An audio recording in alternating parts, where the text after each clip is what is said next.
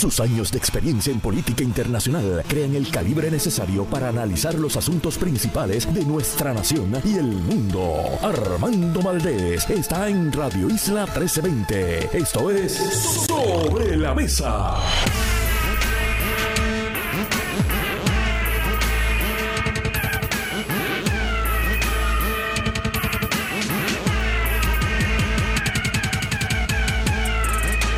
Buenos días Puerto Rico, soy Armando Valdés, usted escucha Sobre la Mesa por Radio Isla 1320. Hoy en Sobre la Mesa Rafael Bernabe y Rafi Anglada son nuestros analistas, la doctora Nelly Zambrana de la Coalición Paz para la Niñez también se sienta a la mesa.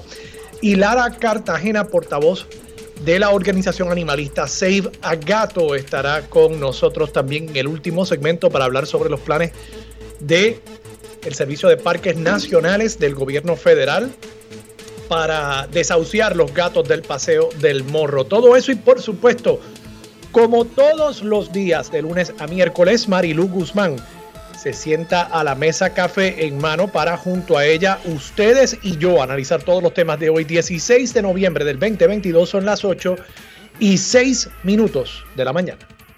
Los asuntos del país tienen prioridad. Por eso llegamos a poner las cartas sobre la mesa. Vamos a poner las cartas sobre la mesa de inmediato. Quiero hablar sobre varios temas y no tengo muchísimo tiempo en este primer segmento.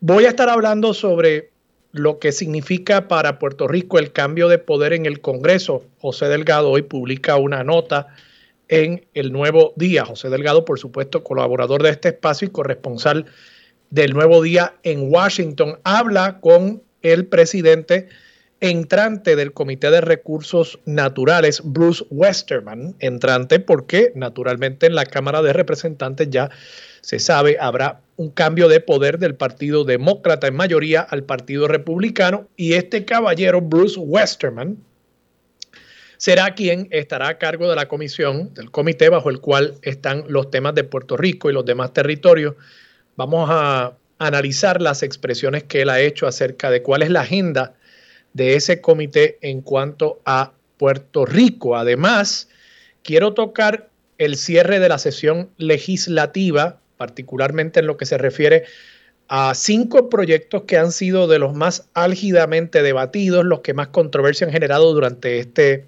cuatrienio, básicamente los cinco proyectos acerca del aborto y la decisión que tomó el presidente de la Cámara. Decisión creo que acertada en cuanto a engavetar las cinco medidas. Pero quiero comenzar con una noticia muy triste, alarmante, que debe ser razón para que todos, todos nos indignemos, nos preocupemos, levantemos la voz de alerta ante las cosas que pasan en este país. Un teniente de la Reserva del Ejército de los Estados Unidos fue asesinado el lunes en medio de un altercado mientras transitaba por la calle 12 del sector Nueva Vida del barrio El Tuque en Ponce en medio de un altercado de tránsito porque, y estoy leyendo aquí de una nota que publica el periódico Primera Hora, porque iba en sentido contrario. Eso daría a entender que esa calle era one way, en buen castellano, y que él iba en sentido contrario a la dirección del tránsito. Yo les voy a pasar parte de una entrevista que le hiciera Julio Rivera Saniel al teniente coronel Roberto Rivera, comisionado auxiliar de investigaciones criminales. Y yo quiero que ustedes escuchen estos dos minutitos de audio y vamos a analizar lo que dice todo un jefe de la policía de Puerto Rico acerca de este incidente. Vamos a pasar el audio. De verdad que es una situación que uno no espera. Estos individuos se han apoderado de ese lugar y, y, pretenden que allí hubiesen unas reglas y pues este joven, lamentablemente que no lleva mucho tiempo viviendo allí, bajo esa calle, desconociendo que ellos la tienen, ¿verdad? Eh, eh, cerrada, para ellos es un solo carril, es subiendo para poder mantener sus operaciones. Y ahí... estamos hablando de una operación eh, de narcotráfico, teniente coronel. Sí, eso es así. Ahí se suscita una situación con una mujer, este el muchacho, ¿verdad? Ya había bajado del carro con su pareja están indicándole que ellos pues viran y suben otra vez y se van por el otro lado. Cuando sale este individuo con lo que aparenta ser un rifle y le hace un disparo que le ocasiona la muerte, claro, la compañera la lo lleva al hospital de Ponce, donde pues allí certificaron su muerte eh, durante la tarde. Ayer fue un día bien ajetreado con relación a este, a este caso. Ayer se estuvo trabajando una serie de situaciones, entre ellas un allanamiento para ocupar lo que son el equipo de cámara, para entonces hoy extraerlos con otra orden. Así que dentro de ello también se ocupó un vehículo eh, que el CAN marcó en el lugar. Hemos estado recibiendo unas informaciones, las estamos corroborando y hoy vamos a continuar. Nosotros sabemos que esto fue un asesinato realmente, eh, ¿verdad? Eh, traicionero, vil, este, Ahí ustedes escuchaban al teniente coronel Roberto Rivera Miranda de la Policía de Puerto Rico. Fíjense ustedes las cosas que dice. Ese punto, esos narcotraficantes se habían apoderado de la zona. O sea, ahí ya no rige el poder del Estado, rige el poder del narcotráfico. Fíjense ustedes cómo el teniente coronel también nos dice que ellos habían decidido que esa calle era solamente en una dirección. O sea, estamos hablando de una calle que está señalizada para hacer en ambas direcciones, pero ellos decidieron que era una calle one way. Ellos lo decidieron, los narcotraficantes, los criminales. Y cuando un ciudadano comete el audaz delito de ir en sentido correcto en una calle que está señalizada por el Estado, cuando él comete ese delito, la pena es asesinarlo. Es la pena de muerte. ¿Cómo es posible que nosotros estemos viviendo en este país? ¿Cómo hemos llegado hasta aquí? Cito aquí de nuevo del periódico Primera Hora. El director del Cuerpo de Investigaciones Criminales de Ponce, capitán Daniel Justiniano, indicó que al momento no habían arrestados. Esto es, por supuesto, lo que publicó el periódico matutino Puede que ya haya arrestos, creo que todavía no los hay, según lo que le informó a Julio este teniente coronel. Pero dice aquí, indicó que al momento no habían arrestos y que en el lugar opera un conocido punto de venta de sustancias controladas. Yo quiero insistir en eso también, un conocido punto de ventas de sustancias controladas. La policía sabe dónde están todos los puntos. Cuando los legisladores detienen medidas para precisamente tratar de cambiar la manera en que el Estado atiende el problema del narcotráfico en Puerto Rico. Por ejemplo, con la legalización eventual de la marihuana. Y creo yo que eventualmente deberíamos evaluar, no digo yo la legalización, no es que se venda en el colmado de la esquina, pero al menos la medicalización de algunos de estos narcóticos. Hay países, Portugal, por ejemplo, donde el que es adicto a una sustancia puede ir a un lugar operado por el Estado y recibir ese narcótico, no un sustituto, recibir el narcótico específicamente al que está adicto esa persona. Y la idea es precisamente que esa persona no se meta en un punto de droga, que se le quite el negocio al punto de droga. No es la solución ideal, la solución ideal sería que los seres humanos fuésemos perfectos y que todo el mundo pudiese recuperarse de la adicción y que no hubiese alcoholismo en el mundo, ¿verdad? ¿O acaso ustedes en su familia y en la familia de los legisladores no tienen personas alcohólicas? Personas que no pueden manejar el consumo de una sustancia perfectamente legal, el alcohol. Pues eso mismo sucede con personas que están adictas a sustancias ilegales. Pero el Estado, allá para los años 20, intentó, ensayó la prohibición total del alcohol. No funcionó. ¿Por qué no funcionó? Ah, porque en la medida en que hay adictos, en la medida en que hay demanda, va a haber quien ofrezca. Y el que ofrecía allá en los años 20 era Al Capón. Y para controlar los puntos de venta de aquel narcótico ilícito en los años 20, el alcohol, mataba. Y eso es lo que está pasando en Puerto Rico. Se matan entre los que están en el negocio y cuando un ciudadano, de paso, teniente de la Reserva del Ejército de los Estados Unidos, un servidor público, que en lugar de morir, y no es que yo quisiera que muriera, ¿verdad? Pero en lugar de morir en la guerra, muere en su propio país. Este es un muchacho de Coamo, de paso.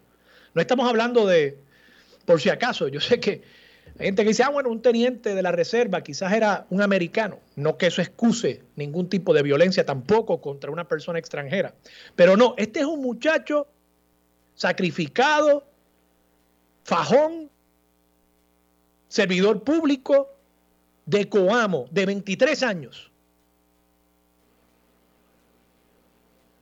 Que de paso tiene nombre, Giancarlo Rivera Lugo. Y muere porque el Estado ha perdido el control de las calles. Porque la clase media de este país no se ha levantado a exigirle más a los políticos que siguen gastando nuestro dinero en estupideces. Y se gastan 475 millones de dólares en bonos. Y le dan aumentos a los policías y le dan aumento a todo el mundo. Y yo entiendo que los servidores públicos se merecen, claro que sí, se lo merecen, se merecen ser bien compensados. Pero cuando alguien en este país va a decir que nosotros los contribuyentes, nosotros los ciudadanos, nos merecemos también que a cambio de ese dinero que estamos pagando recibamos un servicio? Un, un servicio mínimo. Aquí estamos hablando de que estos manduletes decidieron que una calle que era en dos direcciones, iba en una. Y ajusticiaron a este muchacho simple y sencillamente por querer hacer valer un derecho de transitar por una calle. En dirección correcta, de paso. Ni siquiera estaba violando una ley del Estado. ¿Cuándo la clase media de este país, cuándo los puertorriqueños nos vamos a levantar para exigir que en las escuelas se eduquen a los muchachos? Para exigir que la policía no conozca de un punto y lo mantenga abierto? ¿Cuándo vamos a exigir que los legisladores traten acercamientos distintos a los problemas que evidentemente están causando que corra la sangre por las calles de nuestro país, que maten a personas inocentes? ¿Cuándo? ¿Cuándo vamos a hacer ese reclamo? Y tengo que insistir en esto, yo no veo a ningún a ningún político, ningún político. No, importa del partido, ni de Victoria Ciudadana, ni del Partido Popular, ni del PNP, ni de Proyecto Dignidad, ni los independientes, que realmente enfaticen estos puntos. Yo no lo veo. Todo está centrado en el propio gobierno. Hay que hacerle justicia salarial a los empleados públicos. Hay que asegurarse de que la UTIER regrese a dirigir la Autoridad de Energía Eléctrica. Oh, para eso le hemos dedicado uh, barriles y barriles de tinta y horas de aire a que la UTIER regrese a dirigir la Autoridad de Energía Eléctrica. Eso es lo que queremos. Digo, eso es lo que quieren algunos. Pero para prestarle servicios al pueblo de Puerto Rico, para cambiar la manera en que estamos haciendo las cosas, para eso por lo visto no hay tiempo, para eso por lo visto no hay prioridad, no hay voluntad. Esto realmente es indignante y les pido disculpas, ustedes saben que mi estilo no es estar aquí en la gritería, pero es que ocasionalmente uno tiene que uno tiene que alzar la voz. Este incidente de paso ocurrió a las 5 y 48 de la tarde del lunes. No había siquiera caído la noche cuando cayó la noche sobre la vida de Giancarlo Rivera Lugo, de 23 años. Y cae la noche sobre todo Puerto Rico. Vivimos en una larga noche, donde en cada esquina hay personas acechando, maleantes acechando, corruptos acechando, al pueblo de Puerto Rico.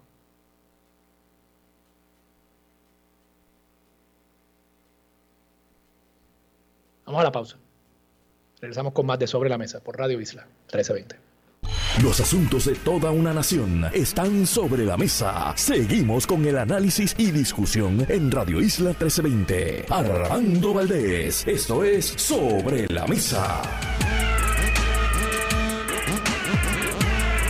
Regresamos hoy a de escucha sobre la mesa por Radio Isla 1320.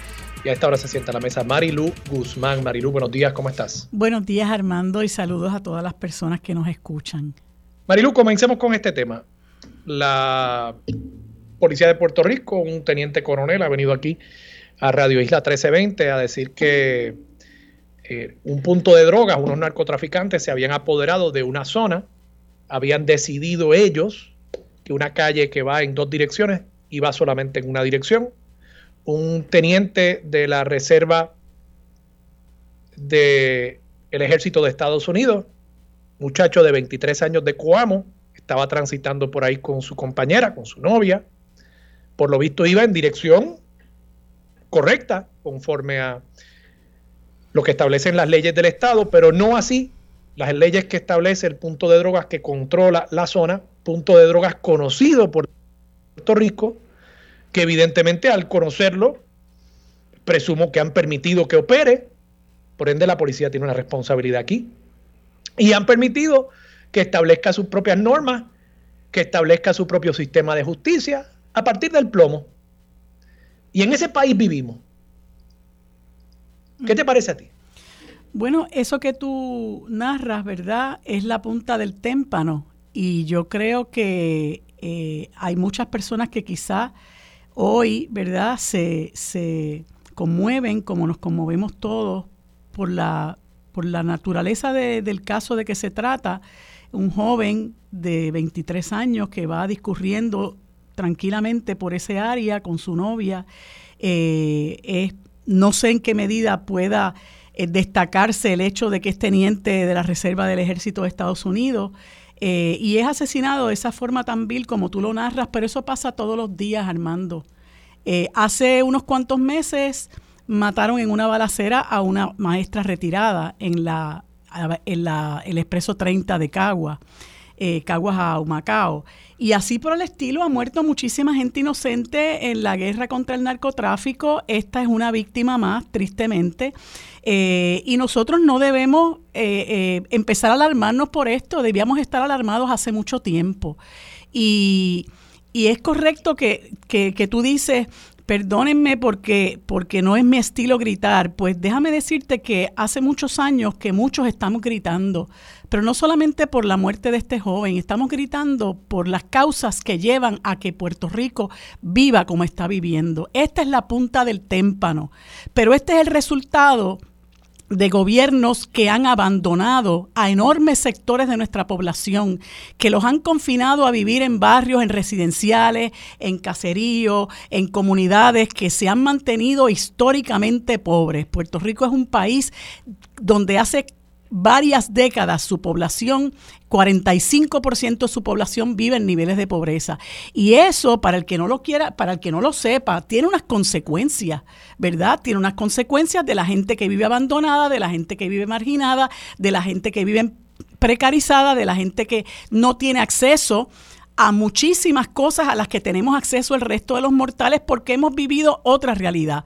Y esa gente también tiene derecho a vivir, también tiene derecho a comprarse sus tenis, también tiene derecho a comprarse su carro, también tiene derecho a hacer lo que quiera, vamos, porque el sistema le impone a la gente que usted tiene que tener bienes de consumo para que sea alguien. Son gente que no tiene acceso a buenos servicios de salud, no tienen buenos servicios, eh, buenos servicios de educación, no tienen acceso a, buenas condiciones de vivienda, no tienen acceso a un trabajo decente. ¿Y qué es lo que pasa? La gente como quiera se las tiene que buscar y tristemente tristemente para nosotros, trágicamente para este país, aquí han proliferado los puntos de droga, gente que se busca la vida vendiendo drogas y yo recuerdo hace muchos años, pero muchos años, por eso te digo que aquí hay gente gritando hace mucho tiempo.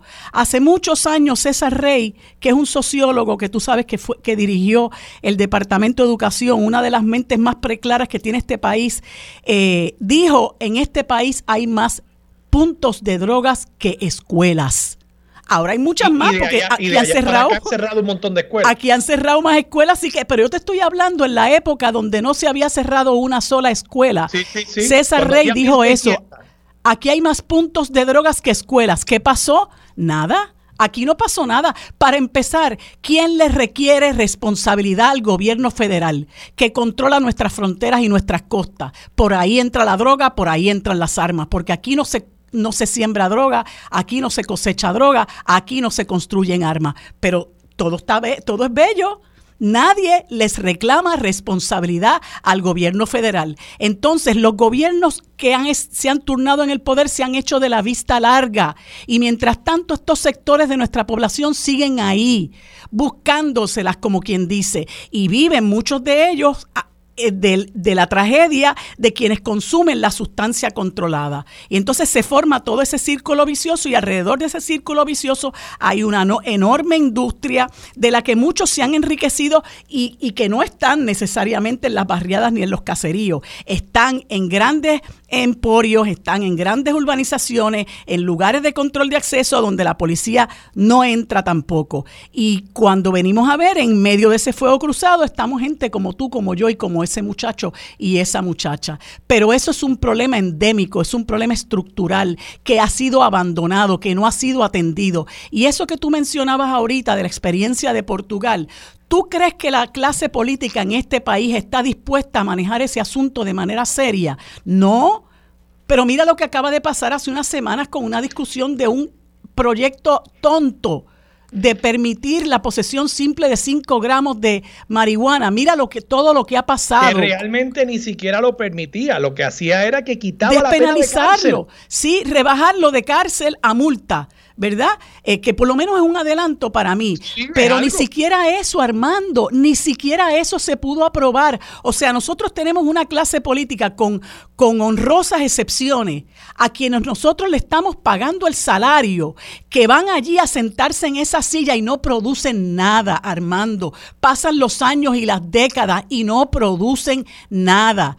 Entonces, cuando tú vienes a ver la legislación que debe aprobarse para promover cambio social, porque para eso están ahí para legislar y la legislación lo que debe producir es cambio social que le garantice a la gente un nivel de vida digno. Ni siquiera eso, Armando, lo tenemos. acaban de, derrotar un proyecto que pretendía eh, prohibir el nepotismo y así por el estilo pudiéramos ir verificando, ¿verdad? Eh, una serie de proyectos que hemos querido que, que, se adelanten, pero muy particularmente este asunto de las drogas que es tan terrible para nosotros, Armando. ¿Cuánto podríamos nosotros elevar nuestra calidad de vida si nosotros tomáramos seriamente la experiencia de Oregón, la experiencia del estado de Washington, la experiencia de Portugal y nos sentáramos seriamente a discutir este asunto, ¿verdad? Para sacarle de las manos esa industria a gente que indudablemente son gente eh, desalmada, ya ha llegado a un punto donde no solamente es la industria de vender, es la industria de matar. Y ellos y se contratan hasta sicarios, que es lo peor que tú te puedes imaginar. Y Marilu, coincido plenamente contigo a los efectos de que esto, este no es el primer caso, ¿verdad? Incluso este no es el primer caso de esta naturaleza. Yo me acuerdo hace unos años, hubo un caso similar de un muchacho que entró en una zona que era controlada por un punto de droga y, lo mataron. Mm. Eh, un caso muy, muy, muy similar a este. Incluso no sé si habrá sido también en Ponce. Eh, pero, pero eh, este tipo de casos donde se ejemplifica la manera en la que el Estado se ha rendido. Sí, sí la policía conocía de este punto de droga como conocen de todo. Yo siempre hago esta anécdota. Cuando yo era director de la Oficina de Gerencia y Presupuesto, Leo Vigildo López era el comandante de la zona de, San Juan. Y él me llevó a la comandancia de San Juan, que estaba en Puerta de Tierra, frente a las acacias. Y, y ahí ellos tenían un mapa electrónico en GPS que tenía todos los puntos de droga de la comandancia de San Juan. Todos le tenían nombres a los puntos. Imagínate. Como si fueran restaurantes. El, punto de Pucho, el punto de Nandi. Así era. Entonces, es un punto conocido en la zona de Ponce. Estoy seguro que conocían cómo operaba.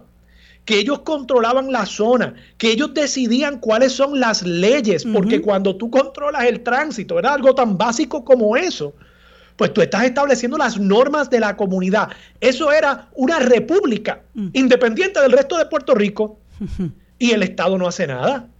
El Estado no hace nada, permite que eso suceda bajo sus narices. Y entonces matan a un muchacho de 23 años, un joven coameño, que simple y sencillamente estaba ejerciendo su derecho a transitar por las calles. Y como bien tú dices, aquí no hay la voluntad para tratar nada distinto. Y entonces nos dicen, no, ¿cómo es que vamos a, ay Dios mío, legalizar las drogas? Ay, no, no, no, no, no, eso no se puede hacer. Miren, las drogas están legalizadas en Puerto Rico hace tiempo. Porque si la policía no detiene a los que venden la droga, pues es legal para todos los efectos, excepto que el Estado no puede imponer no puede recaudar dinero, no puede atender el asunto como una cuestión salubrista y ocasiona el que estos narcotraficantes establezcan las propias sus propias normas en la calle y maten gente inocente. Ese es el resultado. Entonces, ¿Queremos seguir con esta hipocresía, con este moralismo, con este fundamentalismo superficial y vacío? ¿O queremos hacer algo distinto para salvar vidas en las calles? Así es. Y, y, lo, y ahora es peor, Armando, porque tú sabes que aquí se ha recortado eh, eh, fondos para servicios esenciales. Nosotros estamos carentes de muchísima fuerza policíaca, ¿verdad? Porque yo soy una que no favorezco que todo aquí se resuelva con la policía. Óyeme, pero tú tener un retén en un cuartel es, es, ridículo. ¿verdad? O tú tener una persona que te dice, no puedo atender eso ahora porque solamente tengo una patrulla y la patrulla está atendiendo tal o cual cosa, ¿verdad? Entonces tú dices, bueno, pues nosotros estamos a merced del delincuente y tú los ves armando, cómo, cómo campean por su respeto. A veces tú... Bueno, y Marilu, yo estoy de acuerdo, no la, la solución para esto no es toda policíaca, pero hay cosas que sí la policía tiene que intervenir. Por supuesto. Si un, si un criminal está controlando una zona de, de nuestro país, de la ciudad de Ponce, pues, pues la policía tiene que intervenir. Para eso precisamente es la policía. Ah, queremos lidiar con las bases de la criminal, criminalidad, pues por supuesto que tenemos que bregar con el desarrollo económico, por supuesto que tenemos que bregar con el tema de la droga. Se debería poder caminar y mascar chicle a la vez. Claro. Porque eso es lo que hace un gobierno, ¿no? De acuerdo, de acuerdo. Marilu, vamos a la pausa y cuando regresemos seguimos con este tema y quiero también tocar las expresiones que hace el presidente entrante del Comité de Recursos Naturales del Congreso, Bruce Westerman. Eso es lo próximo aquí en Sobre la Mesa por Radio Isla 1320. Los asuntos de toda una nación están sobre la mesa. Seguimos con el análisis y discusión en Radio Isla 1320. Armando Valdés, esto es Sobre la Mesa. Regresamos hoy, Armando Valdés. Usted escucha sobre la mesa por Radio Isla 1320. Marino, vamos a pasar a otro tema. El periodista colaborador de este espacio, corresponsal en Washington del Nuevo Día, José Delgado, publica una nota. por lo visto, tuvo la oportunidad de hablar con Bruce Westerman, ya ahora básicamente confirmado. Algunos medios ya lo han confirmado. El que la Cámara de Representantes en el Congreso de Estados Unidos va a ser dominada por el Partido Republicano. Bruce Westerman, por tanto, va a ocupar el puesto de presidente del Comité de Recursos Naturales, que hasta diciembre será presidido por Raúl Grijalva y que es el comité que tiene a cargo los temas de Puerto Rico. Eh, aquí hay dos expresiones eh, o dos temas que me parecen interesantes. Primero, Westerman, que ya eh, había votado en contra del proyecto de estatus luego de que precisamente eh, se intentara enmendarlo para incluir el Estado Libre Asociado como alternativa, exigir una supermayoría y aplazar la vigencia hasta que se cumplieran con los objetivos de la ley promesa. Eh, Westerman ha dicho que eso no va a ser prioridad cuando él mm. presida el comité. Steny Hoyer, el líder de la mayoría demócrata, al menos hasta diciembre, todavía por lo visto está tratando de conseguir los votos a favor de la medida. Pero mientras el enfoque de Jennifer González y del país realmente en el Congreso ha sido este proyecto de estatus, el proyecto de Richie Torres y otras medidas similares para intentar acortar el periodo de tiempo de vigencia de la Junta de Supervisión Fiscal no se atendieron. Y Westerman dice, y cito, rechazó la idea de adelantar la salida de la Junta de Supervisión Fiscal al indicar que supervisar el funcionamiento de la ley promesa será uno de los asuntos que estará en la agenda de la comisión en el 2023. Por supuesto, el proyecto de Richie Torres planteaba que el gobierno de Puerto Rico, luego de confirmar dos presupuestos balanceados en vez de cuatro, ya pudiese deshacerse de la Junta de Supervisión Fiscal. ¿Qué, te parece a ti? ¿Crees que se desperdiciaron estos dos años de un Congreso donde se era más ameno a planteamientos como el acortar la vigencia de la Junta por la insistencia en el tema de la estadidad? ¿Crees que se podía haber mascado chicle y andado a la misma vez? ¿Crees que en efecto se hizo y simplemente no fuimos exitosos? ¿Qué te parece a ti?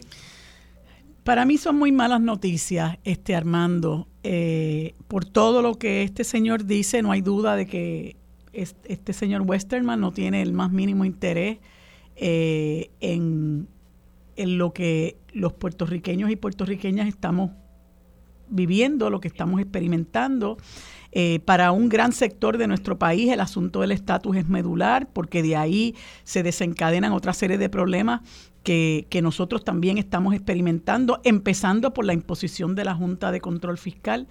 Eh, y si encima de eso él no está en disposición de adelantar o trabajar nada con relación al asunto del estatus, que era una prioridad para Raúl Grijalba, eh, pues ya, ¿verdad? Comenzó con el pie equivocado.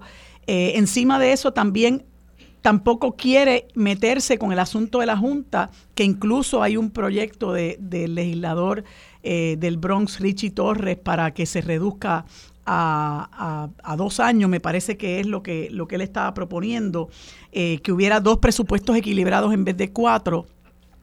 Me parece que es, que es, que es ¿verdad? Muy, muy eh, perjudicial para Puerto Rico que este señor ahora encabece la Comisión de Recursos, el Comité de Recursos Naturales de, la Cámara. Eh, habrá que, bueno, habrá que trabajar, habrá que hacer cabildeo, eh, porque eso, le, eso perjudica a quienes único les puede alentar esto es a los que son estadolibristas, ¿verdad? que, que, se sienten conformes con el presente estado de cosas, pero yo pienso que los que interesamos que el asunto del estatus se atienda, que me parece que es una responsabilidad moral de los Estados Unidos, eh, pues tenemos que hacer el trabajo que nos corresponde, aunque el Señor sea un hueso duro de roer.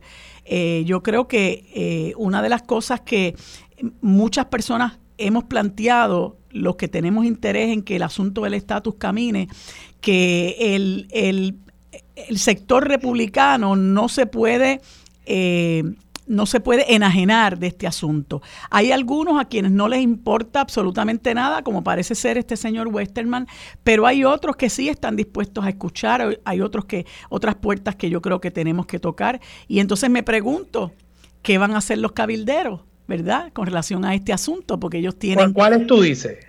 Eh, los cabilderos que, que, que están, que a los que les estamos pagando 90 mil dólares al año y 30 mil ah, dólares en Oye, Marilu, a mí se me había olvidado esa gente. No, de verdad. Y mira, y mira que a mí me gustaba ese mira, tema. tienen taller, Armando, ahora tienen taller.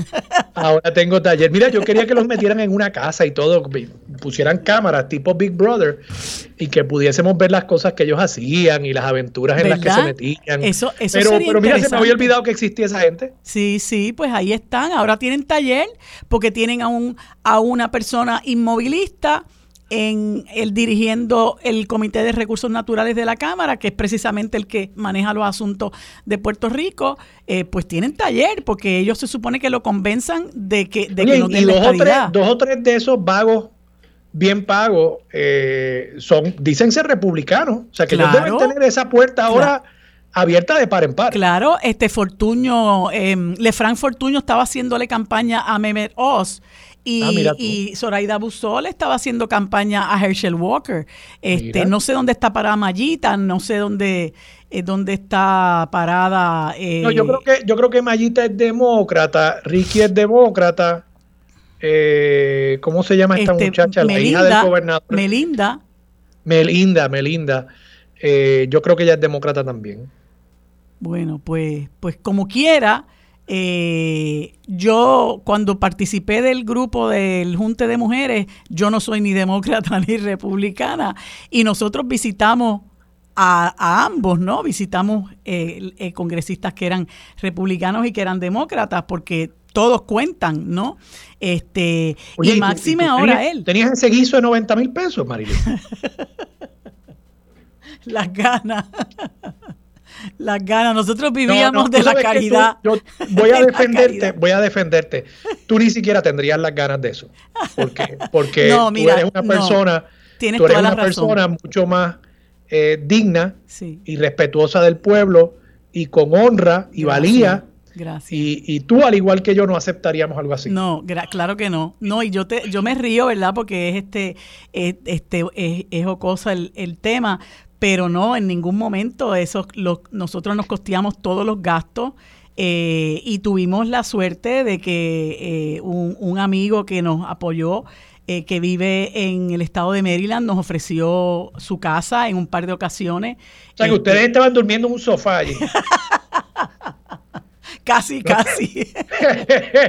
casi, casi. Mira, Marilu, tenemos que irnos a la pausa, pero, pero tienes, tienes mucha razón. Que, los cabilderos esos a los que les estamos pagando 90 mil pesitos es el salario. Eso se lo ganan sin hacer mucho. Además, si son inteligentes y saben facturar y eso, pueden cobrar 30 mil pesitos adicionales en gastos, que son buenos, son, buenos. son buenos. Así que ahora tienen tarea, ahora tienen trabajo, se le ha puesto un poquito más difícil, pero hay gente ahí republicana, pues yo supongo que ellos sabrán, porque para eso se les paga, cómo asegurarse de que estos dos años no se pierdan y que en efecto el primero de enero del 2025 esté jurando el primer gobernador del estado de Puerto Rico. Start it now. Vamos a la pausa. Regresamos con más de Sobre la Mesa por Radio Isla 1320. Los asuntos de toda una nación están sobre la mesa. Seguimos con el análisis y discusión en Radio Isla 1320. Armando Valdés, esto es Sobre la Mesa.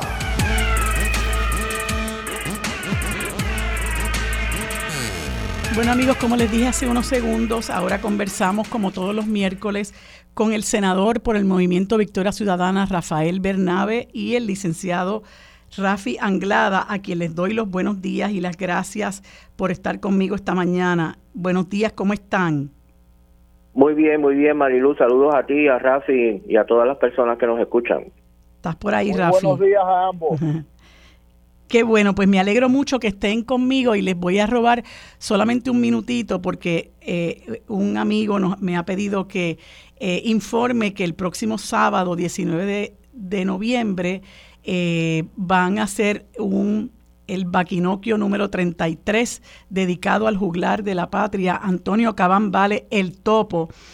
Esto será a partir de la una de la tarde eh, y la actividad eh, se inicia en el antiguo cementerio de Carolina de 1 a 2 y media y luego continúa con una cantata en el restaurante Alcaldero junto a la plaza pública de Carolina y estarán Chabela Rodríguez, Ali Tapia, Raquel González y Adrián Cabán. Así que eh, todos los que queremos y apoyamos al topo, pues ya sabemos que podemos estar ahí el próximo sábado para apoyar esta actividad eh, en un momento en que el topo está eh, un poquito afectado de salud. Bueno, eh, quería comenzar la discusión con ustedes con relación a esta situación que ha traído... ha traído mucha controversia, ¿verdad? Y es el bono que se le va a dar a algunos empleados públicos y particularmente que son dos, dos eh, cantidades.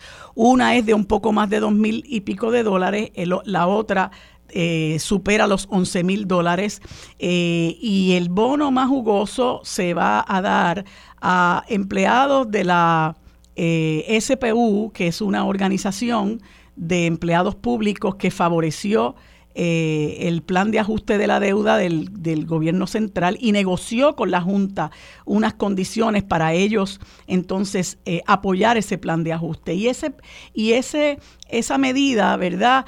Eh, que tanto han favorecido la Junta como, como el gobierno de Pedro Pierluisi, contrario a lo que, a lo que se esperaba, no sé cómo ustedes piensan, pero contrario a lo que se esperaba eh, ha traído mucha crítica. Hay mucha gente que está indignada eh, por esto, bueno, porque la naturaleza de, del bono, ¿verdad?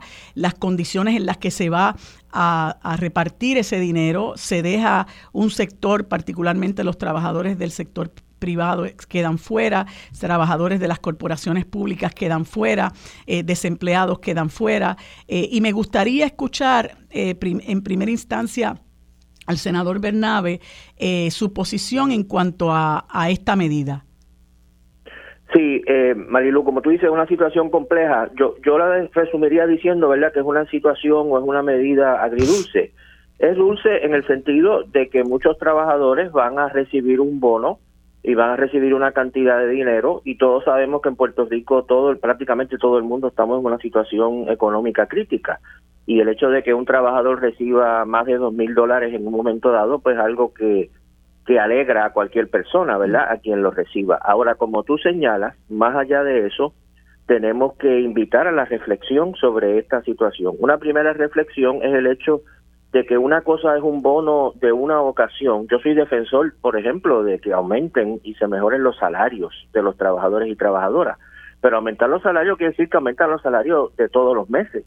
No es que te dan un bono de dos mil dólares o tres mil dólares, que en última instancia va a desaparecer bastante rápidamente, eh, a que te a que te aumenten el salario, ¿verdad? Eh, Así que el bono tampoco hay que ilusionarse. Mucha gente lo va a utilizar probablemente para pagar deudas que ya tienen eh, o para adquirir cosas que son absolutamente necesarias y que no han podido adquirir por lo poco que les han pagado en los años pasados.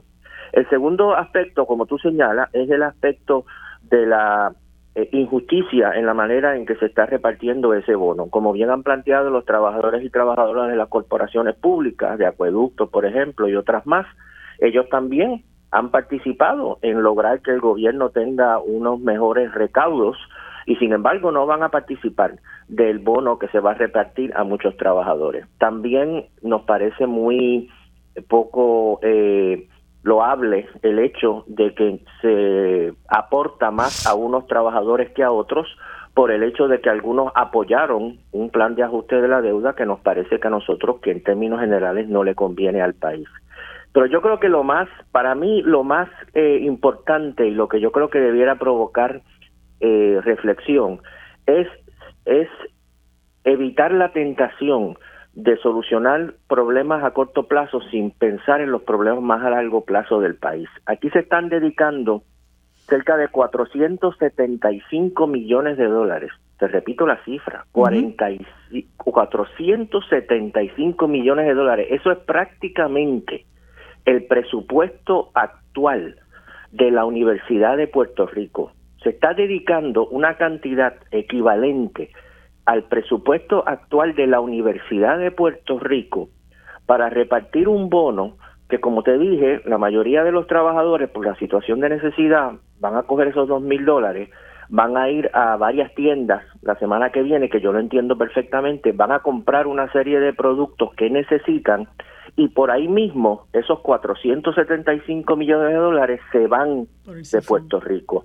Y no van a generar crecimiento económico en Puerto Rico ni empleo en Puerto Rico. Yo me pregunto como, como tema de reflexión, si el país no debiera, en vez de repartir 475 millones, invertir esos 475 millones de dólares en crear empleos en Puerto Rico, en mejorar los servicios públicos en Puerto Rico, en fomentar la educación en Puerto Rico, todo lo cual beneficia también a los trabajadores y trabajadoras, que no es tan visible como que te den un cheque de dos mil dólares, pero si en vez de darte un cheque de dos mil dólares mejoras la educación pública o, me, o facilitas el acceso a la educación universitaria o provees mejores condiciones eh, de salud para los trabajadores, también los estás beneficiando, aunque no lo puedas cuantificar en que me dieron esta cantidad, como te dije, por una sola ocasión. Así que a nosotros los sectores, vamos a decir, progresistas y de izquierda, muchas veces nos, nos critican de que somos populistas, de que queremos medidas populistas, de subirle los salarios a la gente, etcétera. Eh, yo no tengo, yo no le tengo miedo a ese, a ese concepto de que me digan populista, porque eso quiere decir que estoy comprometido con el pueblo. Pero esta medida que se ha aprobado precisamente adolece de lo que nos acusan de populistas, eh, nos acusan, que es el hecho de que es una medida que es simpática, que es buena a corto plazo para muchos trabajadores que reciben un bono, pero que uno tiene muchas dudas de que realmente vaya a beneficiar la situación económica eh, del país. Yo hubiese preferido que una parte, por lo menos, de esos 475 millones se hubiese dedicado a mejorar nuestro sistema de salud, a mejorar la Universidad de Puerto Rico, a bajar el costo de los créditos en la Universidad de Puerto Rico, cosa de que los hijos de los trabajadores y los trabajadores mismos tengan mejores servicios de salud, tengan más acceso a la universidad eh, de Puerto Rico. Yo sé que a corto plazo uno dice, no, no, denme los mil pesos que tengo que llegar con un asunto, pero uno no solamente eh, vive del, dinero que tiene en el bolsillo, también depende de los servicios de salud que hay, también depende de las carreteras, también depende del acceso a los... A, a la, a la educación, de la calidad de la educación, eh, las personas que tienen, por ejemplo, niños que necesitan educación especial, de que los T1 y de que los técnicos de educación especial estén disponibles, etcétera. Y aquí tenemos 475 millones de dólares que por lo menos parte de ellos se podrían utilizar para mejorar todas esas cosas que el país necesita, eh, pero que no se van a utilizar de esa manera. Así que yo, eh, por un lado, como te dije, es agridulce. Por un lado me alegra que algunos trabajadores van a tener un alivio individual eh, y no puedo lamentar eso, es bueno, pero a la misma vez creo que nos debe invitar a la reflexión de cómo el país utiliza sus recursos económicos para tratar de fomentar el desarrollo económico eh, del país. Mm. Eh, y como ocurrió, por ejemplo, eh, eh, traigo el ejemplo para terminar de los fondos Jarra, los famosos fondos Jarra y otros fondos federales que han llegado a Puerto Rico. Los fondos Jarra llegaron después de la crisis del 2008 Llegaron a Puerto Rico seis mil, cinco mil millones de dólares en aquella época del gobierno de Fortuño, se repartieron a la población, la población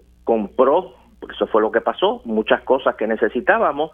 Y por ahí mismo ese dinero se fue de Puerto Rico y sigue llegando dinero a Puerto Rico, pero no se utiliza para el desarrollo económico del país, lo gastamos, se pierde, se va y el país sigue en la situación terrible económica que estamos viviendo eh, y las primeras víctimas de esa situación económica terrible que vivimos, pues somos los trabajadores y trabajadoras. Eh, Rafi. Mira, eh, por supuesto que coincido en lo sustancial con el compañero Rafael Bernabe. Yo quiero expresar que como una cuestión de principio, de separación de iglesia y Estado, yo estoy en contra de los bonos navideños el bono navideño creado por el gobernador Luis Ferré, una medida sumamente populista, obviamente era para honrar la Navidad. La Navidad impacta solamente a los que son de eh, formación o de o de preferencia religiosa cristiana. Y en Puerto Rico hay mucha gente que no practican el cristianismo. Yo creo que si me vas a aumentar, si me vas a dar un dólar de bono, dámelo en salario para yo poder contar con ese dinero. No me regales una menudencia eh, bajita o alta en Navidad. Los que se van a beneficiar básicamente son los dueños de Costco, de Sam, de Home Depot quizás y de Plaza de las Américas. Esos son los verdaderos los verdaderos eh, beneficiarios y, y como dice el senador, 475 millones de dólares es el presupuesto anual o, el, o, o, al presupuesto que han reducido toda la Universidad de Puerto Rico, que podría impactar la educación de decenas de miles de puertorriqueños. Eh, así, además de que aquí hay un lado que estamos discutiendo menos o no discutiendo, que es que aquí ha habido cierta, vamos a decir, cierta traición intrasindical que yo no soy la, mejor persona para analizarla porque no tengo el manejo de la información. Pero aquí, aquí hubo una traición de un liderato pseudo sindical que apoyó la Junta de Control eh, Fiscal y, los recortes al presupuesto. O sea que, como dice el senador, este es un tema que es muy complejo, a nadie le molesta tener 10 mil dólares en, el bolsillo, sí.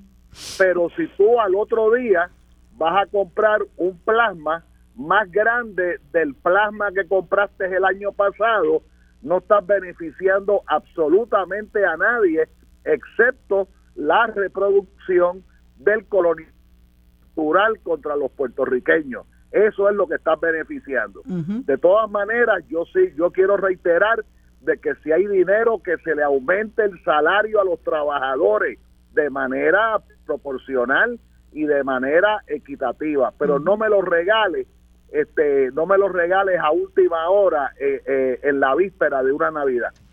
Sí, no, y también eh, un, un, regalo que viene a cambio, ¿verdad?, de una negociación que, que sin duda llevó a la aprobación de un plan de ajuste de la deuda con la que muchísimos sectores del país estaban, estaban en contra. Es también, eh, es como un poquito, ¿verdad? Esta es mi opinión muy personal, es un poquito como que dinero mal habido.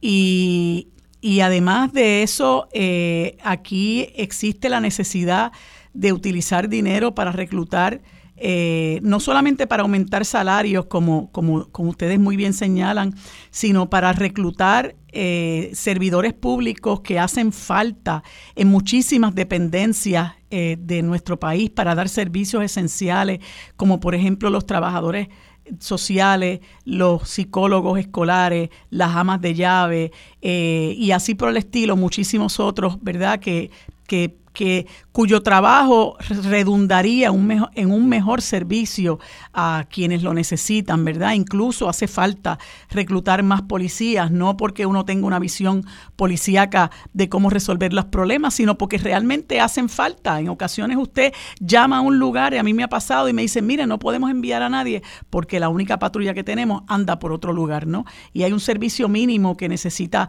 la ciudadanía en cuanto a la seguridad se refiere, en cuanto al sistema sistema de salud, la vivienda, etcétera. Así que eh, a mí me parece eh, eh, más que agridulce, ¿verdad?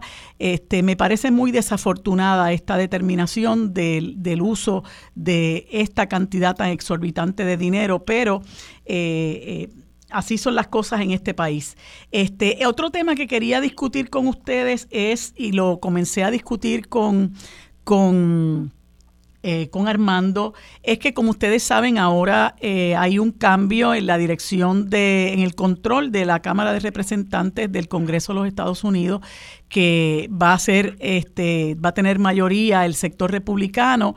Y para muchos de nosotros pues ha caído como un balde de agua fría las expresiones que hace quien se perfila como el presidente de la Cámara de Representantes que es el representante Bruce Westerman y este señor dice eh, tres cosas particularmente que, que, son, me parece que son eh, fatales para nosotros como, como país, y es su renuencia a darle paso al tema del estatus, por un lado, ¿verdad? El segundo, eh, el que ella entiende, el que él entiende, perdón, que, no hay razón alguna para adelantar la salida de la Junta de Control Fiscal, que ha sido nefasta para este país y lo sigue siendo. Eh, y el hecho de, que él, bueno, es posible que incluso hasta torpedee eh, este, este eh, esfuerzo de asignar 5 mil millones dólares para placas solares y baterías de, almacenamiento en techos de las residencias que, obviamente pues adelanta la política pública que ya está contemplada en, ley en Puerto Rico. Eh, y me gustaría escuchar, ¿verdad? Este, eh, ¿qué, ¿Qué opina Rafael Bernabe en términos de, de ese panorama un poco sombrío con relación a estos tres temas?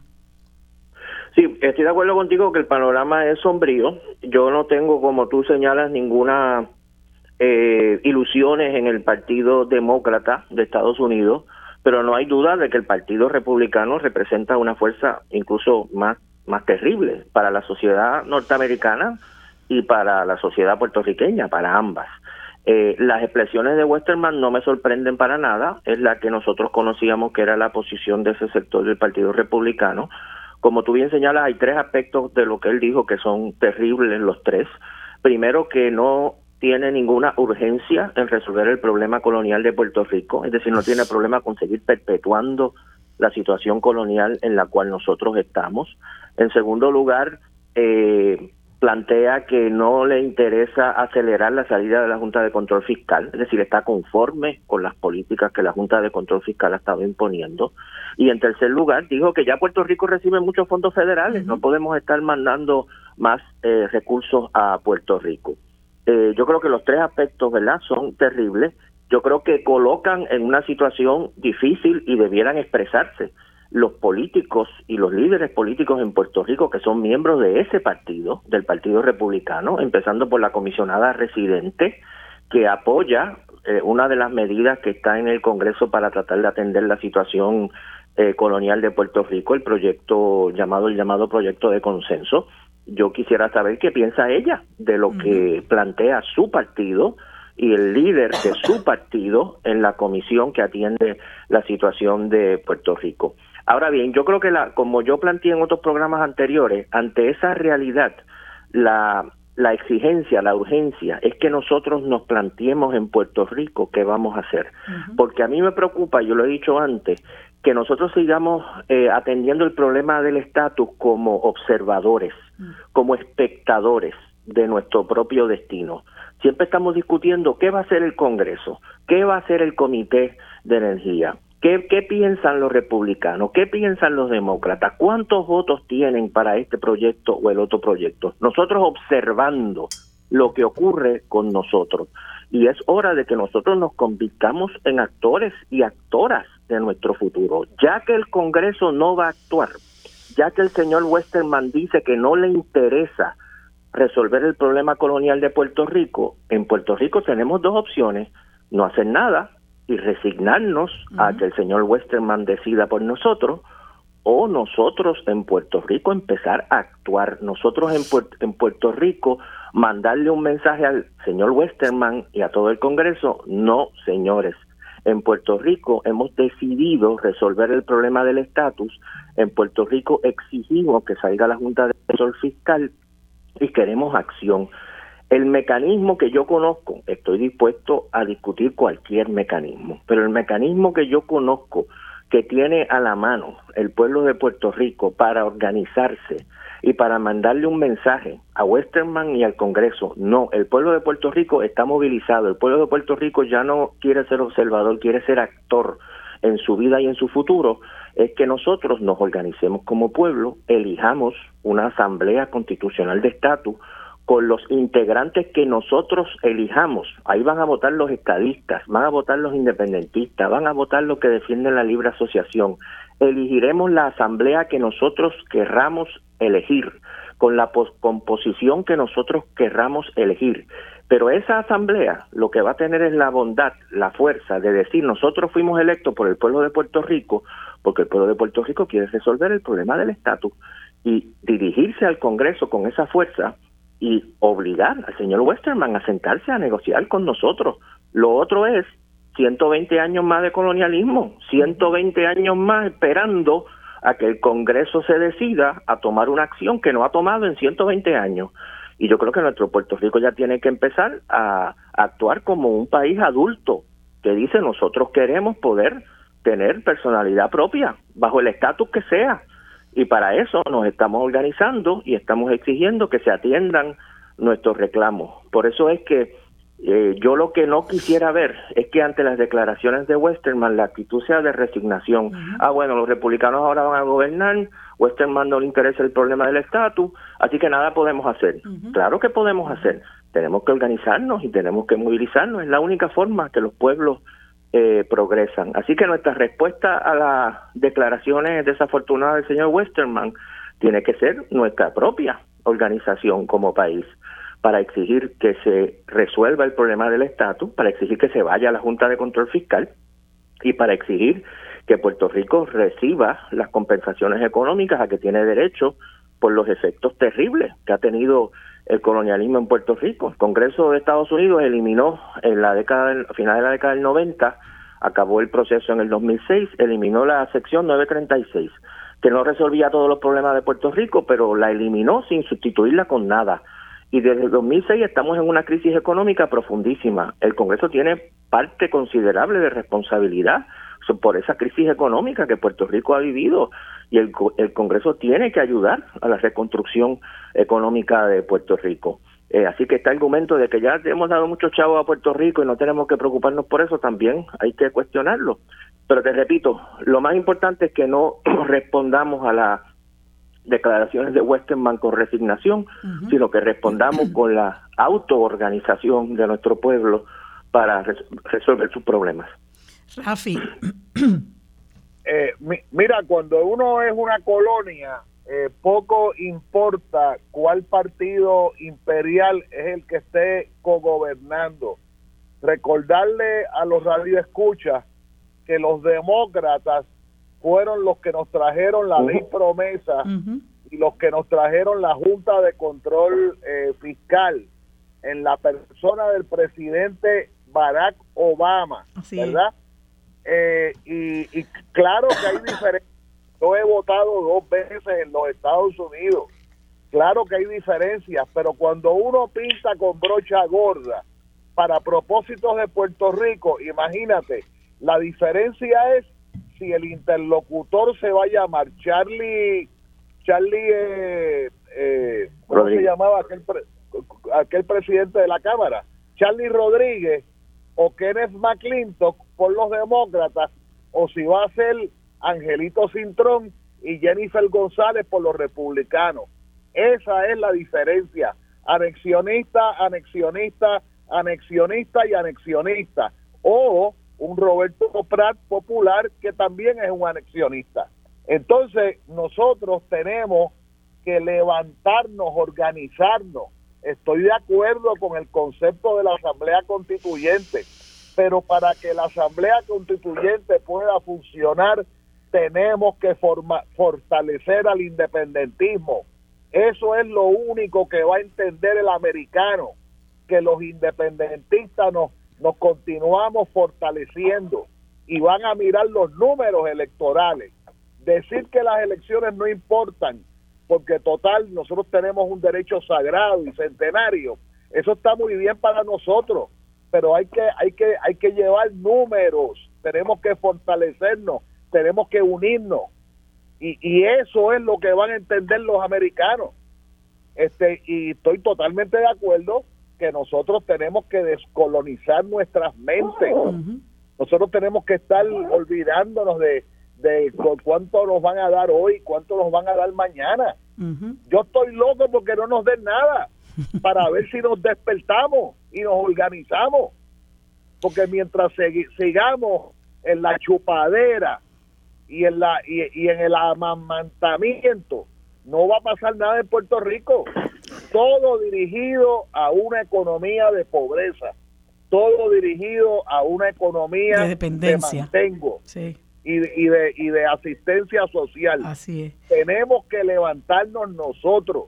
Sí. Pues hablando de hablando de, de, descolonizar, quería aprovechar medio minuto para invitarlos esta tarde a las seis y media que vamos a estar eh, en un conversatorio sobre la novena, creo que es novena edición del libro La lucha por la independencia de Puerto Rico de Juan Antonio Correger y va a estar eh, la querida amiga Wilma Reverón Collazo, eh, va a estar esta servidora y va a estar Juana Francisca Cabello Así que los esperamos en el Colegio de Abogados a las seis y media, hablando de la importancia de descolonizarnos. Gracias a ambos por estar eh, conmigo en este segmento, por esta conversación tan interesante. Nos veremos el próximo miércoles. Que tengan buen día.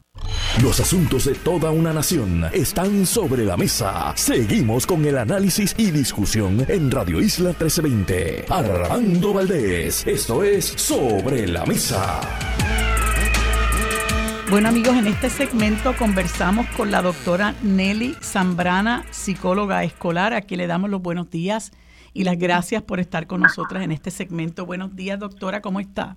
Buenos días, buenos días a las radioescuchas en esta hora. Cómo no, pues muchas gracias por estar con nosotros. Quería que eh, nos hablara sobre la actividad titulada Encuentro por los Derechos de la Niñez. ¿A qué se refiere esto? Pues mira, es una actividad para mm. todas las familias está enmarcada en un enfoque psicoeducativo porque vamos a tener talleres que tienen un corte educativo pero lúdico también con maestras y maestros egresados de la Universidad de Puerto Rico y algunos que están activos, que están en su práctica. Tenemos también estudiantes de psicología de otras universidades como la Inter de Fajardo y una cantidad de recursos que van a donar su talento ya sea en mini shows, mini teatros, lectura de cuentos, eh, todos alineados a la defensa de los derechos de la niñez, que son múltiples, ¿verdad? Desde la identidad, reconocimiento de la nación, el reconocimiento del juego como una, un, un ambiente importante para no solamente desarrollar destreza, pero también eh, identidad, desarrollar participación, y entender cuáles son los mecanismos sociales en donde ellos y ellas se insertan, en donde tienen una voz. Claro, muchos no lo saben y muchos adultos tampoco, además de que muchos adultos hemos coartado esa participación. Así es que en el encuentro vamos a, a también estar en contacto con unos materiales producidos por nuestra egresada Lourdes Torres, que también es activista en derechos humanos, y por el Magisterio de Puerto Rico. Ella prepara unos materiales extraordinarios alineados a los derechos de la niñez, eh, enmarcados en la Convención Internacional de los Derechos de la Niñez. Eh, estos materiales fueron auspiciados por la Fundación del Banco Popular, están disponibles en línea, se pueden imprimir eh, y están enmarcados, como te dije, en los derechos, pero en la articulación tanto académica, lúdica, social, eh, de actividades propias de niños de kinder a sexto grado. Y, este encuentro, eh, ¿dónde va a ser? Eh, puede, puede, ¿Se va a transmitir remoto? ¿Puede ir la gente presencialmente? ¿Cómo? Te digo, el evento es presencial. Va a ser en la plazoleta del Popular Center. Es una eh, plazoleta techada, muy acogedora. Tiene también estanques de peces y de tortugas y muy bonito, eh, techado. Vamos a tener también en pantalla varios eh, anuncios relacionados con, con la actividad. Vamos a tener talleres, como te dije, mini shows, eh, mesas interactivas. Todo va a estar ocurriendo en un periodo de cuatro horas y media aproximadamente. Los periodos van de 50 minutos eh, donde van a estar ocurriendo seis actividades a la misma vez. Es un espacio bien grande, es de unas 5 de la tarde, esperamos que ¿Qué tal día, doctora? estar hasta las 5 y 30. Es el 20, este domingo, 20 de noviembre, que precisamente se conmemora otro año más de la firma de la Convención Internacional de los Derechos de la Niñez. Entonces va a ser en la plazoleta del Banco Popular. Es así, donde están los cines, a Torrey. El estacionamiento se va a validar. Las personas entran, toman el boleto, nosotros se lo vamos a ponchar, no tienen que pagar estacionamiento, la entrada es completamente gratis, tenemos merienda para todos los que lleguen allí. Eh, y pues un ambiente muy ameno, eh, de fiesta, pero a la misma vez concientizándonos a los adultos y a los niños y a los jóvenes sobre la defensa, la protección y también la invitación a que aprendamos a crear los mecanismos de la participación estudiantil y juvenil. Ok. Y cuando hablamos de derechos de la niñez, ¿verdad? Este, muchas personas hablan como en abstracto de los derechos de la niñez. ¿A qué nos estamos refiriendo? ¿A qué le queremos dar énfasis? Pues mira, te voy a hablar de cuatro categorías de derechos que se han ido posando a través de esa convención internacional que tiene 54 artículos. Para empezar, que los derechos no son humanos sin la niñez, igual que los derechos no son humanos sin las mujeres. Y son poblaciones que han sido vulneradas por distintas razones.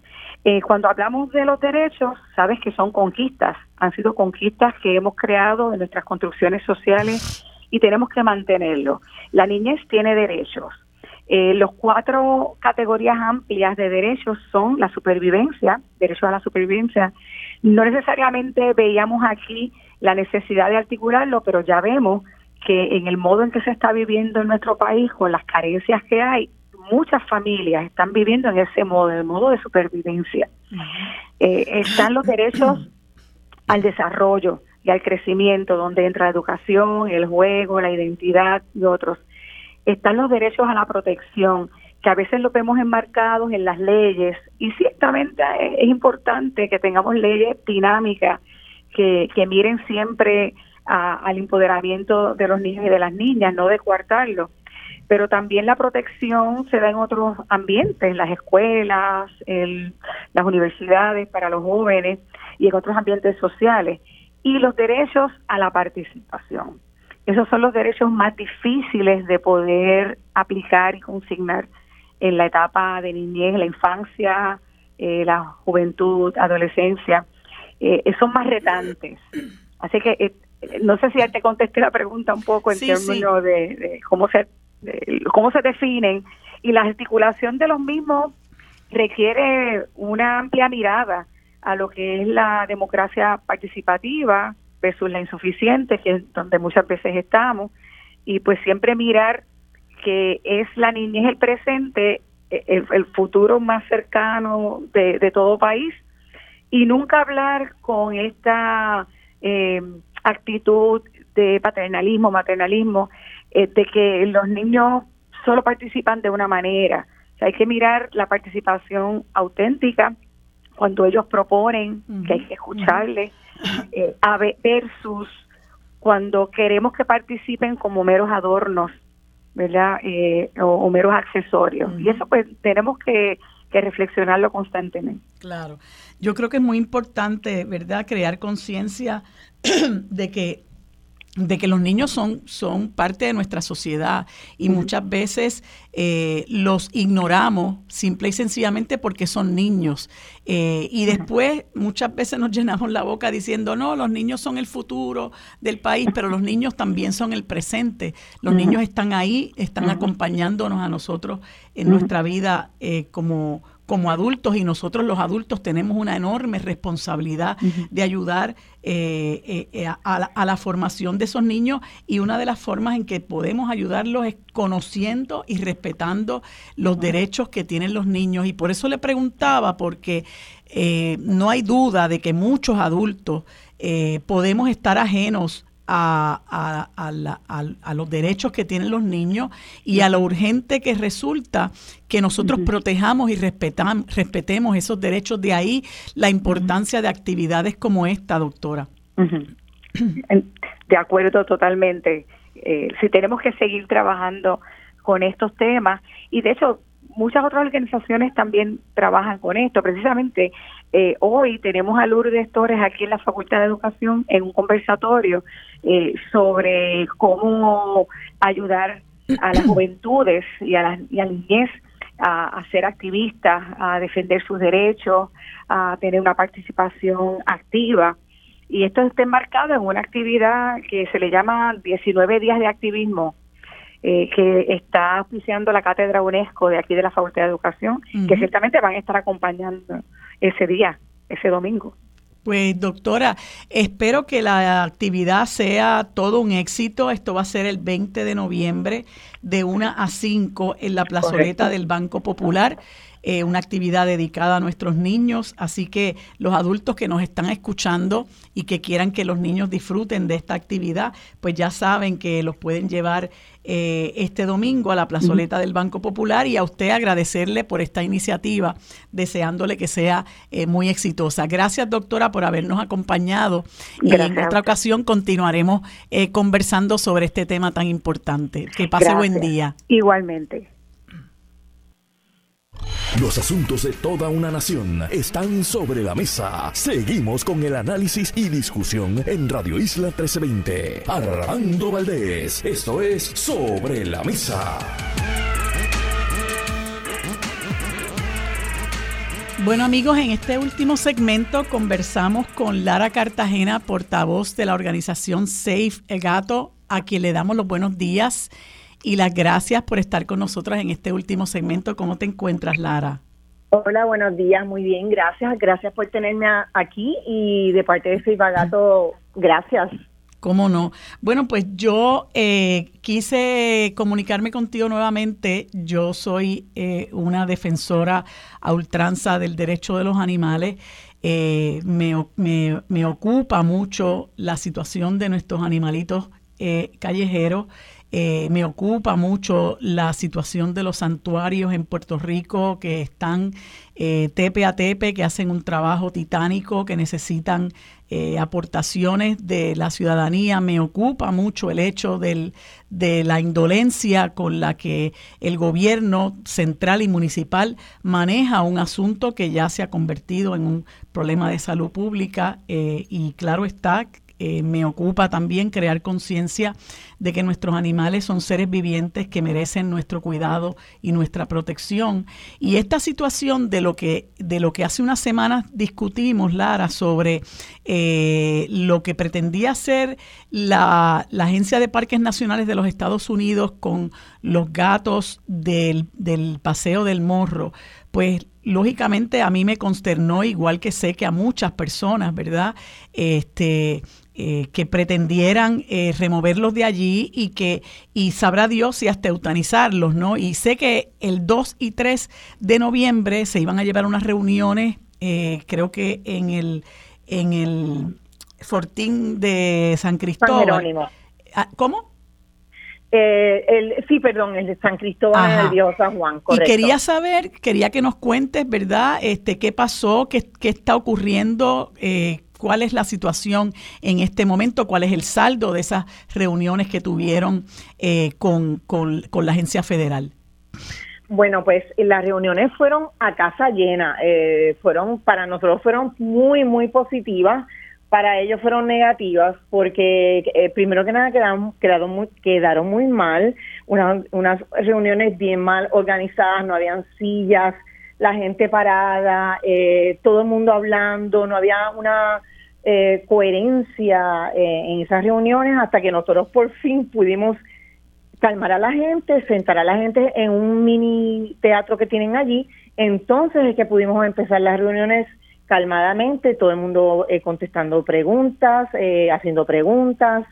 Entonces, la segunda reunión fue mucho mejor, parece que aprendieron la lección y todo el mundo ya estaba muy calmado, sentados, mucha gente habló, especialmente niños, que eso fue, eh, eso fue muy bonito. Una niña habló em, americana, pero hablaba muy bien español y contaba su, su reacción sobre todo esto, su experiencia con los gatos en el viejo San Juan, que eran eh, sus mejores amigos porque no tenía muchos amigos en la escuela y los gatos eran lo que les daba la alegría y y todas esas personas que hablaron, una americana también que venía de, de Estados Unidos, y eh, vive en Puerto Rico, toda la experiencia que ha tenido que acaba de eh, adoptar un gato y todas esas esas personas que hablaron tan bien de los gatos hizo un peso tan tan grande en contra de Park Services eh, de Estados Unidos que este proyecto para para nuestro entender se va a caer por su propio peso porque no va a pasar, o sea, estos gatos llevan en el viejo San Juan toda su vida desde la época de los españoles Mm. gatos que no hacen daño a nadie, gatos que están esterilizados, que no atacan a nadie como ellos alegan. O sea que es un proyecto que, que, no va que no va a suceder a nuestro entender. Sí, y, y, y esos gatos son parte ya del paisaje del viejo San Juan eh, y la gente inclusive es consciente de que ellos son parte de ese entorno. A mí me preocupa, eh, Lara, que pueda estar pasando eh, a espaldas de quienes fueron allí a ofrecer el testimonio, quienes fueron allí a rechazar este esfuerzo que quieren llevar a cabo de, remover a los gatos, eh, que no se estén haciendo eh, ¿verdad? Que no se haga como quiera lo que ellos pretenden hacer a espaldas de la comunidad, que pudieran muy bien hacerlo. Entiendo, pero eso no va a pasar. A paseo, al paseo del morro, que es donde se quieren remover los gatos, eh, va una persona, vamos vamos distinto, no una persona, perdón, vamos muchos voluntarios tres veces a la semana para limpiar las estaciones de alimentos que están escondidas, que los turistas no se ven. Eh, o sea, que, los turistas no ven esas esa comida y esas estaciones, no hay reguero de comida, todo está limpio. Vamos tres veces a la semana, atrapamos una vez al mes y ahora vamos a atrapar dos veces al mes eh, para esterilizar los que no estén esterilizados, que son muy pocos porque es que abandonan allí, abandonan gatos. Eh, o sea que eh, es, un control que tenemos muy, muy fuerte en el Paseo del Morro y estamos velando a esos gatos constantemente. Nosotros sabemos hasta cuando faltan uno, cuando, faltan varios, que fue lo que pasó en, en María. Eh, después de María faltaban varios gatos. No sabemos si los si los atraparon y los eutanizaron o se, o se desaparecieron por María, no sabemos, pero está, tenemos un control bien, bien eh, fuerte en ese sector de, del Paseo del Morro. Así que eso, eh, estamos bien pendientes y estamos, estamos velando por ellos. Qué bueno. No, pues, tenemos miedo. Pues yo, yo me alegro, ¿verdad?, que haya personas como ustedes que se den a la tarea de, de proteger eh, a los animalitos, ¿verdad?, que están en el área del viejo San Juan y, y este esfuerzo que ustedes llevan a cabo debe, eh, ¿verdad?, replicarse en muchísimos otros lugares. Sabemos que hay sitios como, como Río Piedra, donde hay comunas de gatos y hay personas que se encargan, ¿verdad?, de cuidar de ellos. Eh, de, de, esterilizarlos también y ya tienen como que un manejo pericial de, los gatos, ¿verdad? Este, para poderlos atrapar y para poderlos eh, esterilizar. Y yo creo que eh, esto que estamos hablando debe crear conciencia también en muchas personas que nos escuchan de que eh, tenemos una responsabilidad como comunidad, no solamente de proteger a, a, los gatos que adoptamos, sino que tenemos que proceder a su esterilización también, porque los gatos se procrean, ¿verdad?, con una gran facilidad y la situación de la procreación de gatos en Puerto Rico es alarmante, realmente. Exacto. Yo quiero añadir que el exterminio no es la solución, eh, no es la solución a crear conciencia, no es la solución para educar, sino que el esterilizar, no abandonar, no maltratar, quiero recalcar que tuvimos una, una reunión muy, muy positiva con Fortaleza. Eh, Fortaleza se iba a reunir con ellos también, con Park Services, pero tuvimos una reunión muy buena con ellos porque eh, se dieron cuenta por fin que todos estos 20 años que hemos estado en el viejo San Juan cuidando los gatos, por fin eh, se van a dignar a ayudarnos a, a, colaborar con esterilizaciones en masa, con comida, eh, etcétera, etcétera. También quiero recalcar que esta noticia ha llegado a todas partes del mundo, desde, desde India, Londres, eh, Turquía, Estados Unidos, ha salido en todos los periódicos más importantes de todos esos países y ha sido un escándalo. Verdaderamente ha sido un escándalo porque es una situación inhumana y, y totalmente injusta. Sí, sí, sí. Es, es una visión muy retrógrada, ¿verdad? De que aquí si algo no nos gusta, pues lo eliminamos, ¿verdad? Y es como eh, y, y hay que cambiar esa mentalidad este, yo creo que eh, pues hay que trabajar con el problema, hay que, hay que ser creativo. Yo, yo pienso, ¿verdad?, que el, el, el, Estado ha abandonado la responsabilidad que tiene de atender a esta población, porque son seres vivientes que forman parte de nuestra comunidad. Y yo estoy segura que si se establece, si se creara eh, una, un esfuerzo de esterilización mediante el cual se le concedan, por ejemplo, créditos contributivos a los veterinarios, se me ocurre eso, por ejemplo. Eh, yo, yo sé que habría muchísimos veterinarios que estarían dispuestos eh, a actuar y ayudar eh, en la esterilización de, de, nuestros, no solamente de nuestros perros, de nuestros gatos también, ¿verdad? Y, y ayudar a que esto no se siga propagando al punto de que, sea, de que se convierta en un problema de salud pública. Exacto, que, que los municipios también actúen eh, con el gobierno central y se formen eh, que fue lo que hizo Human Society de Estados Unidos, que vino a Puerto Rico y esterilizaron en masa miles y miles de animales. Eso fue un éxito. Eh, que sea así, no tan grande quizás aquí en Puerto Rico, pero, pero cada municipio con alcaldes que, que actúen y se hagan esterilizaciones en, en, en una guaguita, que, bien, que vengan al, que vengan al, al municipio eh, que vacunen gratis también. Todas estas cosas eh, que no se hacen, que no se hacen y poco a poco ayudaría, ayudaría y educaría al público que hay mucha desinformación sobre la esterilización de los animales. Así es, y eso es muy necesario y por eso pues elogio la labor que ustedes hacen y el hecho de que ustedes estén tan comprometidos con la población felina en este país. Pues Lara, te agradezco, me, me alegro mucho que el saldo de esas reuniones haya sido positivo, me alegro mucho que haya personal en la fortaleza que también haya creado conciencia y esté dispuesto a ayudar, porque a fin de cuentas no se trata de solo de ayudar, es de asumir una responsabilidad que tiene el gobierno central y que tiene el gobierno municipal y que no la pueden rehuir con el asunto de que no tenemos fondos, porque si se ponen creativos, estoy segura que lo pueden resolver. Hay mucha gente, muchos voluntarios que están en disposición de dar la mano. Lara, te agradezco mucho eh, que hayas estado disponible para esta conversación y bueno, en algún otro momento seguimos dando eh, información a nuestra gente para que creen conciencia de la necesidad de proteger a nuestros animales. Eh, amigos, hemos terminado por hoy el programa de Sobre la Mesa. Gracias por su sintonía. Nos vemos y nos escuchamos el próximo lunes. Lo próximo es Mili Méndez en Dígame la Verdad.